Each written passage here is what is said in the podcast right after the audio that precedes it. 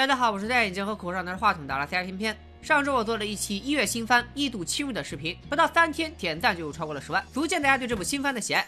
最终话的上线，宣告着《异度侵入》第一季动画的正式完结，也将关于这部神作的讨论再度推向了高潮，甚至《异度侵入》的名字还一度出现在了微博热搜上，真正的火出了圈。我将结合我的感受和理解，将《异度侵入》后半段的剧情浓缩成一个视频。在神作面前，一家之言难免有所偏颇，所以我不会对这部动画做过多的解读。再次强烈建议大家去看一看原片，尤其是十到十二集，保证入股不亏。也欢迎小伙伴们在弹幕和评论区里分享你对这部动画的见解。话不多说，言归正传。上回我们说到，小春大显身手成神探，阿秋剑走偏锋破奇案。解决了掘墓人的案件后，松叔带领怪物组马不停蹄赶往下一个犯罪现场。这次的杀人魔外号叫单挑，人如其名，是个实打实的武斗派，热衷于和各类高手中路对线。前后死在他手里的受害者足足有六人，还有一个名叫飞鸟井的受害者，至今下落不明。单挑在自家豪宅的地下室开辟了一块场地，当做他和对手单挑的擂台。他的对手中不乏空手道大师和职业摔跤手，但他可不是和强者搏斗、以武正道的硬汉。看过我上期解说的都知道，阿秋的女儿李昂也是单单挑的受害者之一。不知道出于什么原因，单挑居然将一个。手无缚鸡之力的小女孩当做对手。当年阿秋知道女儿的死讯后，立马开车来到一次单挑的嫌疑人家里。那么问题来了，一个是浑身上下每个部位都能化作杀人凶器的战斗狂人，一个是长期办案导致严重睡眠不足、腰膝酸软的刑警。他们打起来哪个更厉害呢？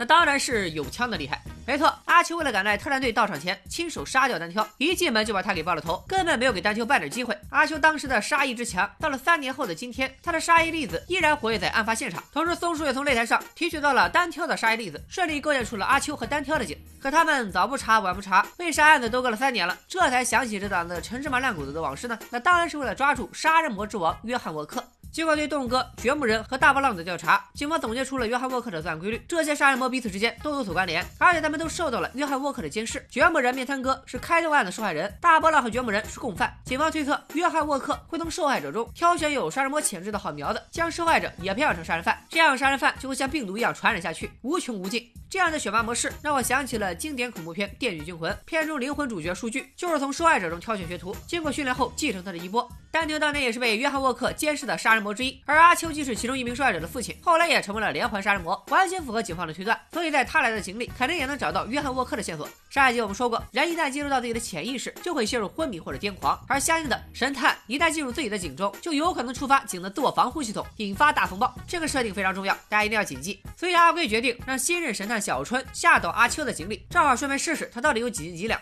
阿秋的井和他的内心一样阴郁。等小春再次醒来，就发现自己正躺在一块空地中央，地面被均等的划分为若干标有数字的方块，看着有点像数独。路人们神色慌张，四处逃窜。乌云密布的天空中，不但有闪电穿透云层，精准命中标有数字的方格。站在方格里的人自然被劈成了焦炭。警外人员立刻开始着手分析，发现阿秋井里的人有三百五十八名，其中有一半已经死于落雷。他们都是阿秋的亲朋好友。阿秋本人和他老婆孩子也出现在了井里，只不过井里的阿秋已经被劈成了人形炭棒，妻女则在其中一块数字方格里瑟瑟发抖。另外，他们发现，从小船进入井内开始，已经发生了七次落雷事件。第一次、第三次和第七次落雷对应的方格数字分别为五三八，暂时也看不出什么规律。警外的调查陷入僵局，只能等小春行动起来，提供新的线索。小春刚要展开行动，却发现自己和一具女尸靠在了一起。这具女尸就是我们的工具人小爱。小春也瞬间想起了自己的使命，他是一名神探，他的使命就是解开小爱死亡之谜。摆在面前的就是第一道谜题：为什么他会和小爱靠在一起？首先，小春肯定是在小爱死后被铐住的，不然他早就和小爱一样被劈死了。至于是谁把他俩铐在一起，那肯定是隔壁被劈成焦炭的阿秋。他之所以铐住小春，是为了限制他的行动，进而保住他的性命。因为阿秋知道雷不会两次落在同一个地方。这里给大家科普一个小常识：自然界中的雷劈中一个地方的概率其实是随机的，所以只要一个人点儿过背，或者刚发了什么海阔摄像的誓言，再或者他其实就是雷神本神，完全是有可能被雷劈中好几次的。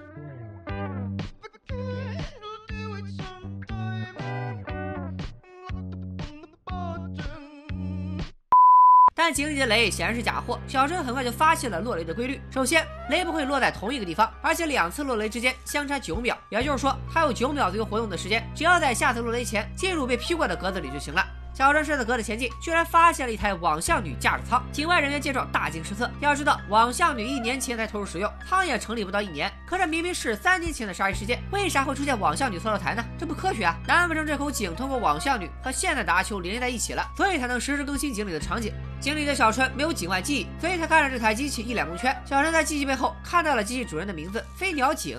没错，就是单挑案件中失踪的女孩。她的井为啥会出现在阿秋的井里？眼看着小春即将进入井中井，阿贵赶紧命令工作人员将小春紧急抽出。没想到一群刑警突然破门而入，以教唆杀人罪将阿贵逮捕。还让他们解析了设在大波浪家里的摄像头数据，顺藤摸瓜，居然一路查到了阿贵家里，还在他家的院子里发现了网项女开发者的遗体以及约翰沃克同款三件套。所有证据都证明阿贵就是约翰沃克。而就在井外乱成一团的时候，井里的小春已经进入了井中井。等他们反应过来，已经为时已晚。小春失去联络，紧急抽出装置失效，小春危在旦夕。尽管失去了阿贵的领导，但井外人员毕竟都是精英，立刻各就各位，展开了对小春的救援。这种井中井的设定让我想起了诺兰导演的经典悬疑科幻片《盗梦空间》。想想小李子的盗墓团队遭了多少罪，就知道要从外界将井中井里的人唤醒，无疑比登天还难。没想到小春没救出来，他们倒是找出了落雷的规律。前妻子落雷分别劈在五三八六七幺七，这串数字是圆周率派的一部分。它在圆周率中第一次出现是在小数点后的一万零三百七十五位，再加上落雷每九点零三秒一次，经过倒推之后，算出第一次落雷在九千三百六十九万一千四百四十二点二五秒之前，也就是一千零八十四天之前。那天刚好是阿秋的女儿李昂被单挑杀死的日子，可见女儿的死对阿秋而言无疑是灭顶之灾。但是这和营救小春有啥关系呢？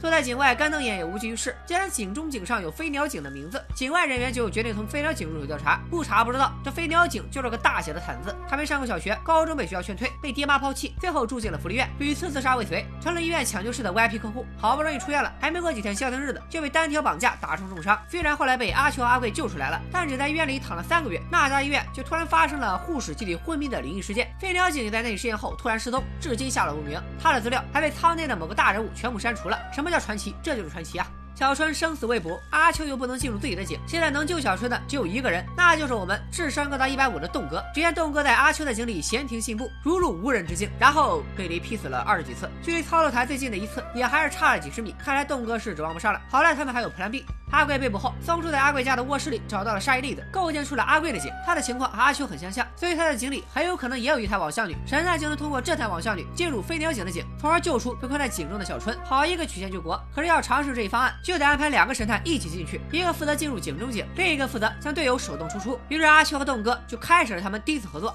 一般在侦探小说中，一件案子很少同时出现两名侦探。如果有，那么其中一位所承担的任务就是犯错，他只能找到表层的真相；而另一位侦探则负责推翻前者的推理，再揭示真正的真相。类似的例子也有很多，比如雷兹·垂德和福尔摩斯、毛利小五郎和柯南、毛利小五郎和他的前妻英里、毛利小五郎和少年。在他们看来，栋哥毫无疑问就是毛利小五郎，也不求他有什么建树，当个按按钮的工具人就行了。栋哥和阿秋同时被投入井中，栋哥先醒来，井外却没有收到任何和井相关的信息。直到阿秋醒来后，他们才得以目睹井的全貌。这是个很重要的伏笔，大家掏出小本本记一下。井外人员看到阿贵的井都惊呆了，没想到是阿贵还是费翔的粉丝。井里是一片热情的沙漠，栋哥和阿秋的脚下躺着一具女尸，显然就是我们的工具人小爱。栋哥和阿秋也想起了自己的使命，是啥我就不说了，懂的自然懂。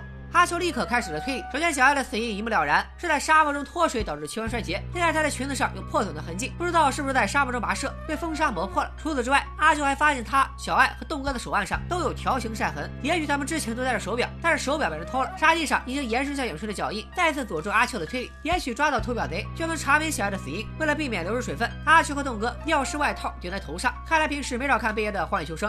就这样，两个骚气蓬勃的男人携手向着沙漠深处进发。他们在一处流沙坑里找到了一具男尸，应该就是偷表贼了。但这男尸已经高度腐烂，根本认不出他是谁。更关键的是，他们还真的在阿贵的井里找到了一台网像女，操作台上果然也有飞鸟井的名字。阿秋自告奋勇坐上操作台，栋哥则在外面守着。十分钟后，阿秋手动抽出。与此同时，阿贵从审讯官口中得知，阿秋和栋哥已经进入了他的井。突然神色大变，要求立即将两人抽出，因为他知道自己是被陷害了。他根本就不是约翰沃克，他家里也不可能检测到沙叶粒子，这一切都是个圈套。然而木已成舟，阿秋已经进入了井中井，和小春一样，无法被强行抽出。阿秋再次醒来，发现自己居然回到了三年前的家里，并且完全恢复了井外的记忆。现在的他是井外的杀人犯阿秋，而不是井内的神探阿秋。他第一眼看到的也不是小爱冰冷的尸体，而是活生生的老婆和女儿梁。看来井中井和网项女知道的井规则不同。眼看着和栋哥约定的十分钟就要到了，阿秋紧紧抱住了老婆孩子，他要用最后一点时间去记住这种感觉。然而十分钟过去了，阿秋还好端端的待在家里，没有被强制抽出，这是什么情况？难道是井外的洞哥被晒死了？阿秋怀着惴惴不安的心情又混了几天，发现他还是没有被抽出，再加上井中井里的情况和现实世界几乎一模一样，四舍五入就相当于阿秋穿越回了二零一六年十月。此时单挑还没对阿秋的宝贝女儿下手，一切都还来得及挽救。凭借从未来获得的大量情报，阿秋带着阿贵一起来到单挑的家里。如果说阿秋此生最大的遗憾是什么？一是没保护好亲人，二就是让单挑死的太容易了。他主动提出按照单挑的规则和他碰一碰。我寻思着，这下总该有一场拳拳到肉的战斗了吧？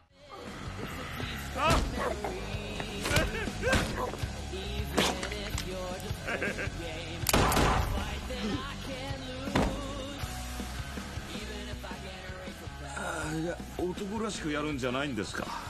お前のやり方って言っただろ。1対1でやってるじゃねえか好吧，时代变了，阿秋艰难取胜，阿贵也在地下擂台救出了奄奄一息的飞鸟井。可飞鸟井救了阿贵后，非但没有获救后的喜悦，反而苦苦哀求阿贵杀掉自己，这又是为啥呢？而且按照现实中单挑的杀人顺序，飞鸟井应该排在阿秋的女儿李昂后面，为啥在现代就出现在单挑家里？难不成为了让故事进行下去，井中井修改了时间线？别急，接下来这些疑问，偏偏将为你们一一解开。阿秋虽然打败了单挑，案件也被判定为正当防卫，但他自己也身受重伤，和同样伤痕累累的飞鸟警成了病友。可是当阿秋见到飞鸟警的时候，顿时蒙圈了。飞鸟警居然长得和工具人小爱一毛一样。紧接着，他又突然看到单挑出现在眼前，吓得满头大汗。这会儿他看见了单挑，其实是飞鸟警的记忆。飞鸟警称自己是个超能力者，不光能传送记忆，还能制造幻想，入侵别人的梦境。这不就是个低配版的 X 教授吗？呃，有头发的那种。还能他们多来两句，一个壮汉突然闯进病房，就要袭击飞鸟警。好在阿秋及时出手，将他打翻在地。阿秋一眼就认出了壮汉的身份。自从约翰沃克出现后，连环杀人魔犹如雨后春笋般涌现出来。眼前这位壮汉就是其中一位，外号叫波脸人。波脸人也蒙圈了，大喊着：“今晚不是轮到我了吗？”下一个瞬间，居然凭空消失了。原来阿秋还在昏迷当中，他现在依然在飞鸟警的梦里，也就是说，他现在掉进了井中井中井，官方讨伐罪之命。阿秋再次醒来，看着病床边的老婆孩子，还有好基友阿贵，默默松了口气。他立刻去找飞鸟井的病房确认，刚刚他真的进入了飞鸟井的梦，而飞鸟井本人对此早已习以为常了。约翰沃克就是第一个进入飞鸟井梦境的人，而且还呼朋唤友，带着一群杀人魔来飞鸟井的梦里开 party。按照周一到周日轮班制，每晚都会有不同的杀人魔进入飞鸟井的梦境，将他虐杀致死。只要他还没咽气，梦就不会醒来。而单挑之所以会在现实中绑架飞鸟井，是因为在梦境中殴打飞鸟井，并不会对他造成实质性的伤害，而单挑享受的是拳拳到肉的快感。阿秋对飞鸟井的超能力束手无策，但他有别的办法缓解飞鸟井的痛苦。既然解决不了问题，那就解决造成问题的人。来自未来的阿秋对这几个杀人魔可谓了如指掌。在接下来的日子里，他一边陪伴家人，一边亲自去杀人魔家里登门拜访，用最擅长的化疗技术，活活烙死了一个又一个杀人魔。这样的日子不知道过了多久，阿秋甚至开始怀疑，到底哪边是现实，哪边是梦境？会不会他脑子里所谓现实世界的记忆都是飞鸟井植入进去的，而现在的井中井才是真正的现实？屠杀杀人魔的做法终归是治标不治本。飞鸟井的身体日渐衰弱，因为他的能力不仅仅是传递信息，还能预知有可能发生的未来，甚至有一天他会完全失去自我，和整个世界融为一体，扭曲世界的规则。只有杀掉飞鸟井，才能让他从日复一日的噩梦中解脱，不然他和整个世界都得玩完。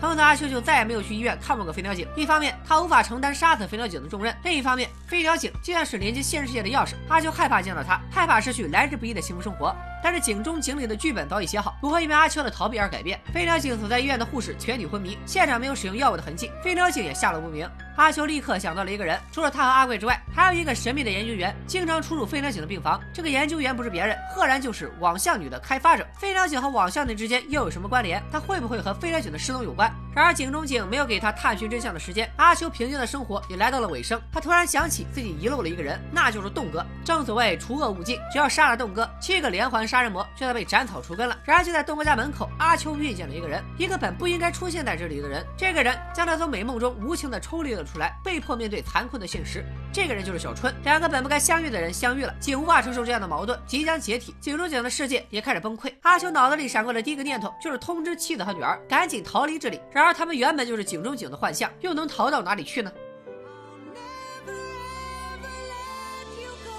本当の俺は現実にいるんだ君のいない無垢もいない現実に 何言ってるの？パパ？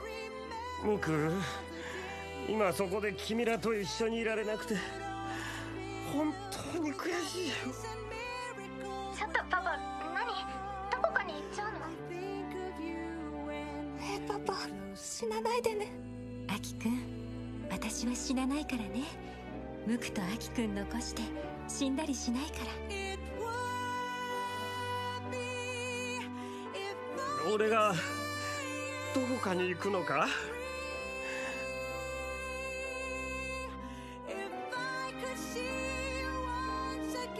違うだろう。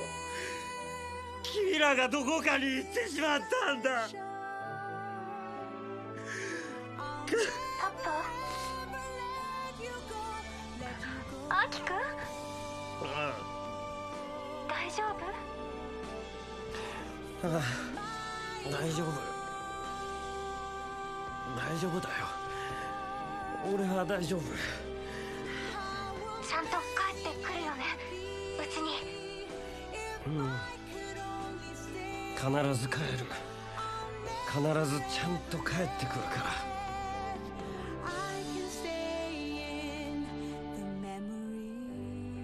井中情的世界即将崩溃，阿修这一年多的时间里，并非一无所获，甚至有了重大突破。他想用最后一点时间和小春联手找出约翰沃克的真面目。阿修刚想掏出小本本给小春仔细讲解，却突然被一股巨力抛向天空。我们之前提到过，井中井的规则和网下女的井并不一样，其中最突出的一点就是时间。阿秋在井中井里生活了一年多，而井那边才刚刚过去了十分钟。就在刚才，栋哥按下了抽出按钮，将阿秋从井中井强行扯了出来。阿秋只好在临走前将破案的希望留给了小春。阿秋回到了沙漠，关于井中井的记忆却都被消除了。阿秋无意中瞥见了栋哥手腕上的晒痕，又联想起小爱裙子上破损的痕迹，立刻明白了事情的真相。他们手上的晒痕根本不是戴手表留下的，而是从小爱裙子上扯下来的布条。原本这些布条将他们和小爱绑在一起。阿秋和栋哥同时进入井内，栋哥先一步醒来，趁着阿秋意识模糊的这段时间，抢先把布条解开了。这些布条其实是在暗示他们不要离开小爱的身边，千万别去碰那台网向女操作台。当然，将小春和小爱铐住的手铐也是同样的用意。栋哥见瞒不住了，索性向阿秋摊牌。也许是因为头上开了个洞的缘故，栋哥的记忆压根就没有被清除。他现在根本不是神探，而是开洞杀人魔栋哥。阿秋进入井中井的十分钟里，栋哥也没闲着。他不知道为啥在操作台上刻满了数字，还从流沙男士的口袋里找到了一样东西，正是阿秋和家人的合影。没错，根本没有什么偷表贼，这具男尸就是阿秋井里被雷劈死的阿秋本人。所以这里也根本不是阿贵的井，而是阿秋那口井三年后的后续。为了避免混淆，下面我们就分别称这两口井为落雷井和沙暴井吧。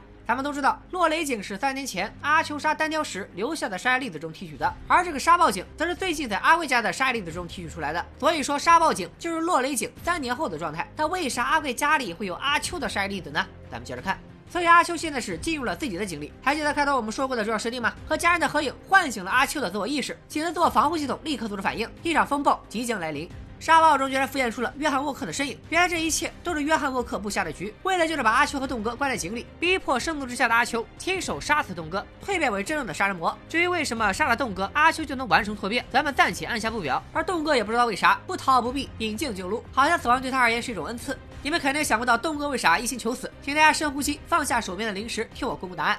栋哥之所以求死，是因为他是个强迫症，还不是一般的强迫症，而是非常特别的数字强迫症。他只要看到数字，就忍不住想去数。数还不算，他还喜欢把数字都记下来，搞得整个人满脑子都是数字，疯疯癫癫。为了从痛苦中解脱，他用电钻在自己脑袋上开了个洞，病情有所好转。然而化身神探形态后，栋哥头上的洞被系统补上了，数数的老毛病又回来了。这点就说理去。再加上阿秋的井地面上全都是数字，一旦风沙散去，栋哥怕是当场就要崩溃。长痛不如短痛，还不如早点让阿秋杀了完事儿。大家可能不明白，为什么编剧要强行给栋哥贴上了强迫症的属性？其实这里是在致敬1998年的科幻惊悚片《死亡密码派》。男主角是个天才数学家，他坚信万事万物都能用数学解释。可随着他研究的不断深入，他渐渐迷失在数字当中，分不清虚拟和现实。最后他选择用电钻给脑袋开了个洞，从此他再也看不见数字了，连一百以内的四则运算都费劲。但他也获得了久违的平静。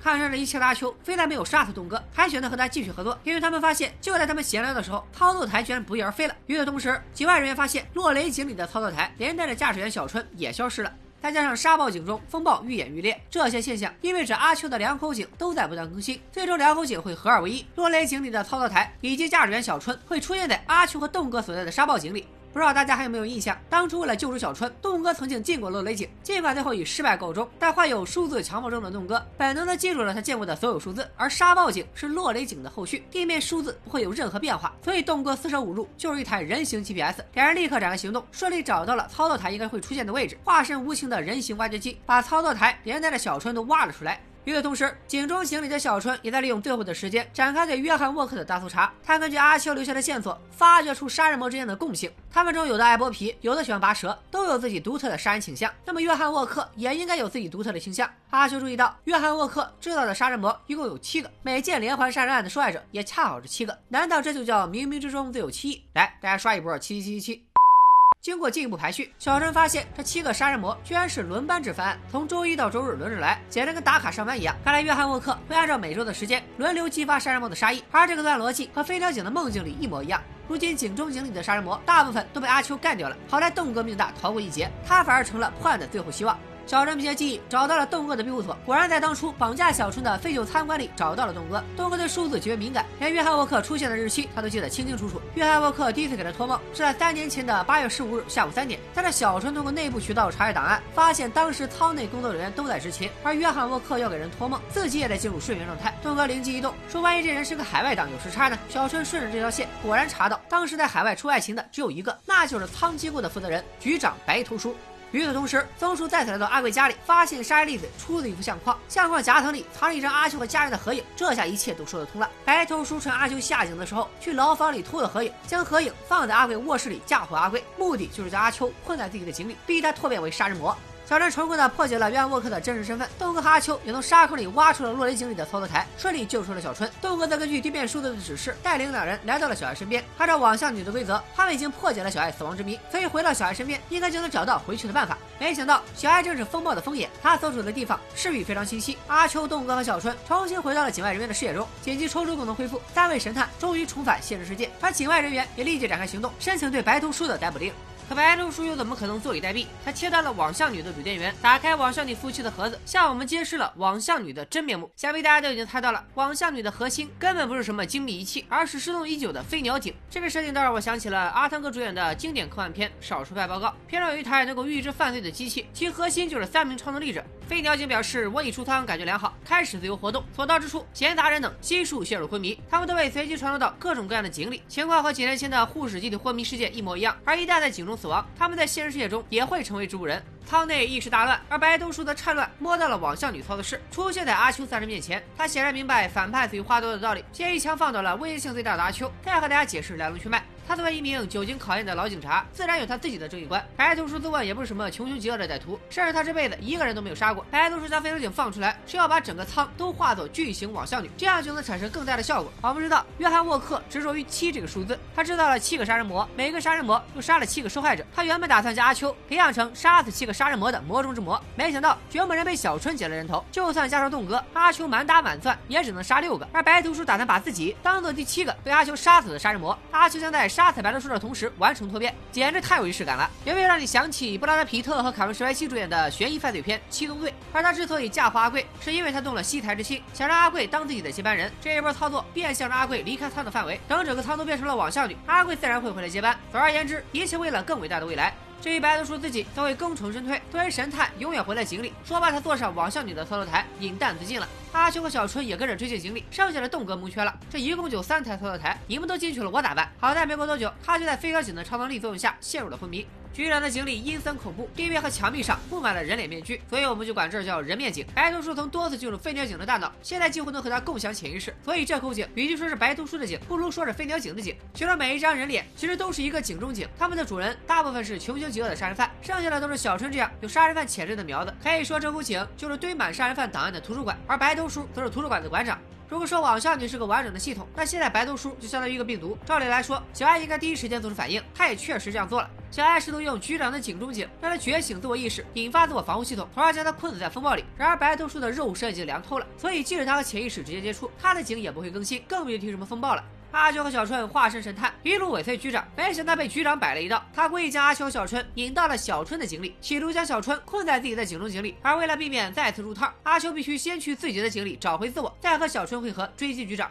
眼看着小春就要摔死在自己的井里，好在栋哥及时出现，救下了小春。两人通过小爱回到了人面井，但是现在的栋哥只是被飞鸟井拉进来的普通人，以他现在的能力，只能拖后腿。于是两人决定再次分道扬镳。可没想到意外就此发生。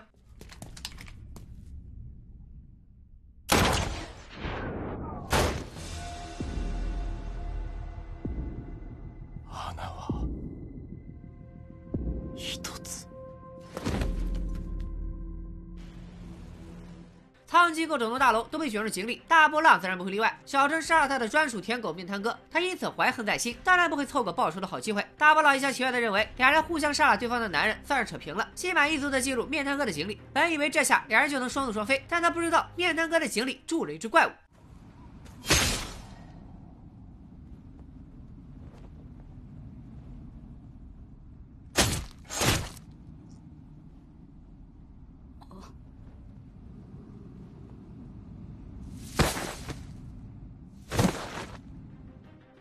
豆哥的死点燃了小春的斗志，阿秋也找回了自我意识，最终决战一触即发。找回自我意识的阿秋恢复了最强状态，跟随白头叔的脚步进入了一口极其诡异的井。井里只有一只泡在羊水里的世纪巨婴。尽管白头叔没有说明这口井的由来，但松叔收集的单挑沙粒子一直没派上用场，所以我猜测这口井的主人就是单挑。原来在他看似强大的外表下，隐藏着一只脆弱的巨婴。阿秀表面上白头叔展开激情化疗，其实是在用阳功分散白头叔的注意力。小春趁机一举将他重创，可没想到白头叔居然公然开挂，他肉身被毁，仅余精神，所以网相女将他默认为一个程序，会不断将他复原。可白头叔在网相女里就是两个字儿：无敌。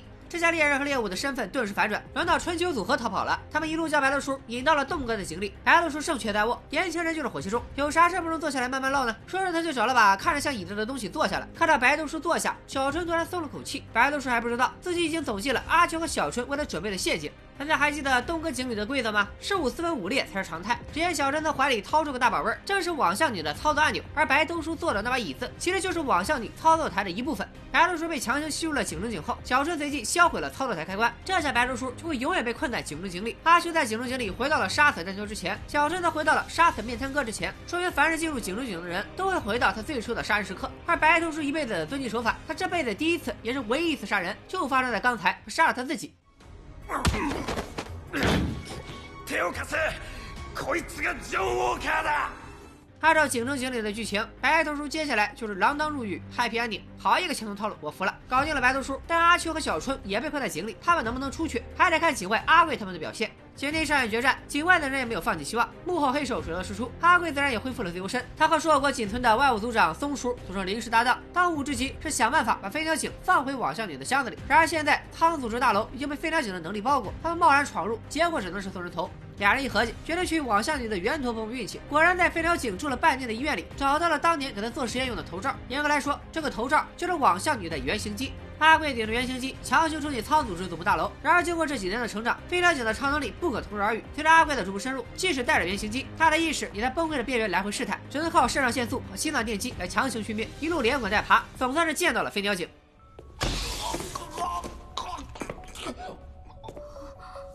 あなたアスカイさ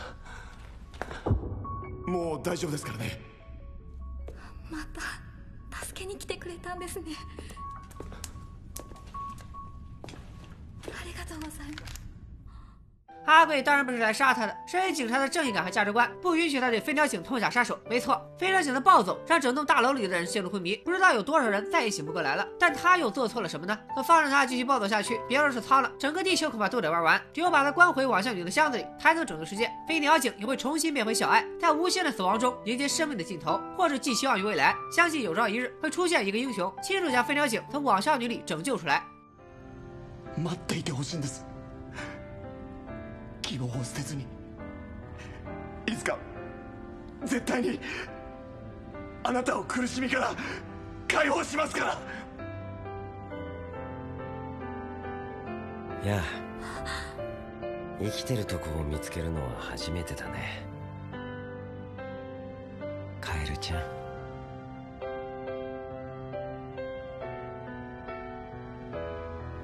私信じますだから待ってますここでずっと随着飞鸟井再度进入网相女，汤尼的大部分工作人员都苏醒，阿秋和小春也被第一时间抽出，可惜邓哥却再也没能醒来。 约翰沃克的案子就此落下帷幕，白鹿叔的死被操作成了神经衰弱引发的自杀，网相女的真相再次被掩盖，这就是仓的运作机制。发生在仓里的事，终将在仓里迎来结局，而只要还有杀人案，仓就会一直存在。阿修和小春的故事才刚刚开始，而异度侵入却要在这里告一段落。如果要在月新番中选一部我个人最喜欢的动画，我一定会选这部《异度侵入》。无论是新颖的设定、丰满的人物、曲折的剧情、经过充分打磨而显得意味深长的台词，还是声优的出色表现，无疑都是同类动画中的佼佼者。前期采用独特的多人 POV 主视角叙事，通过实习生小春、前刑警、现任杀人魔阿秋以及阿秋的好基友阿贵这三者的视角，从不同的角度、庞大的世界观和新奇而大胆的设定，慢慢展现在我们面前。到了第十集，更是一个分水岭。金叔的三段哭腔，配合适时插入的回杀，但凡是看过那一段的，都得嚎一句编剧杀疯了。可以说，这是一部前期惊喜、中期让我们看到了神作潜质、后期平稳落地的难得佳作。没错，它的结局并没有我们想象中的惊艳，虽然 BOSS 战打得非常不像样，这一点我能够接受。毕竟《异度七路》并不是一部王道战斗番，可非常井的问题，别说没有完美解决了，压根就没解决，白死了一堆人。最让我无法接受的是，第十二季我磕的动春 CP 高发糖，结果东哥下一季就领了便当。我建议去编辑家检测一下沙溢粒子，严重怀疑他对观众怀有杀意。甚至有部分伏笔一直没有收回，比如单挑的真实身份，在动画中，阿秋认为是单挑的搏击猛男，自始至终也没有承认自己就是单挑。再加上单挑的景一直没有展开，不知道有多少人和我一样，一直期待着翻转的时刻到来。结果，结果没有翻转，单挑的景也没了下文。我只能通过猜测，将单挑和最后突然出现的巨婴联系起来。还有约翰沃克的真身，一共十来集的动画，第十二集最终 BOSS 就以一种非常草率的形式暴露了。我之前猜过阿秋是人格分裂，猜过约翰沃克并不是实体，可万万没想到结局真就这么俗套。但是转念一想，一路侵入不一。直就是这个调调吧。它看似是一部硬核推理向作品，但警中神探从来没有正儿八经的破案，因为问题的关键点从来不在警中的案件，而是它能带给我们的信息量。所以一度侵入的结局在意料之外，却也是情理之中。因为问题的关键根本不在案件的结局，而这部作品带给我们的信息。它告诉我们，人不会生而非黑即白，绝大多数人都行走在灰色地带。它告诉我们，故事未必都有一个完美的结局，现实都是有所缺憾的。它告诉我们，家人有多重要，每一次拥抱都该更用力一点。它告诉我们，信念和理想看似虚飘渺，却能产生举足轻重的力量。总而言之，《异度侵入》是今年开年以来给我带来最大惊喜的动画，也期待它的剧场版能够早日到来。今天就说到这里，咱们下期再见，拜了个拜。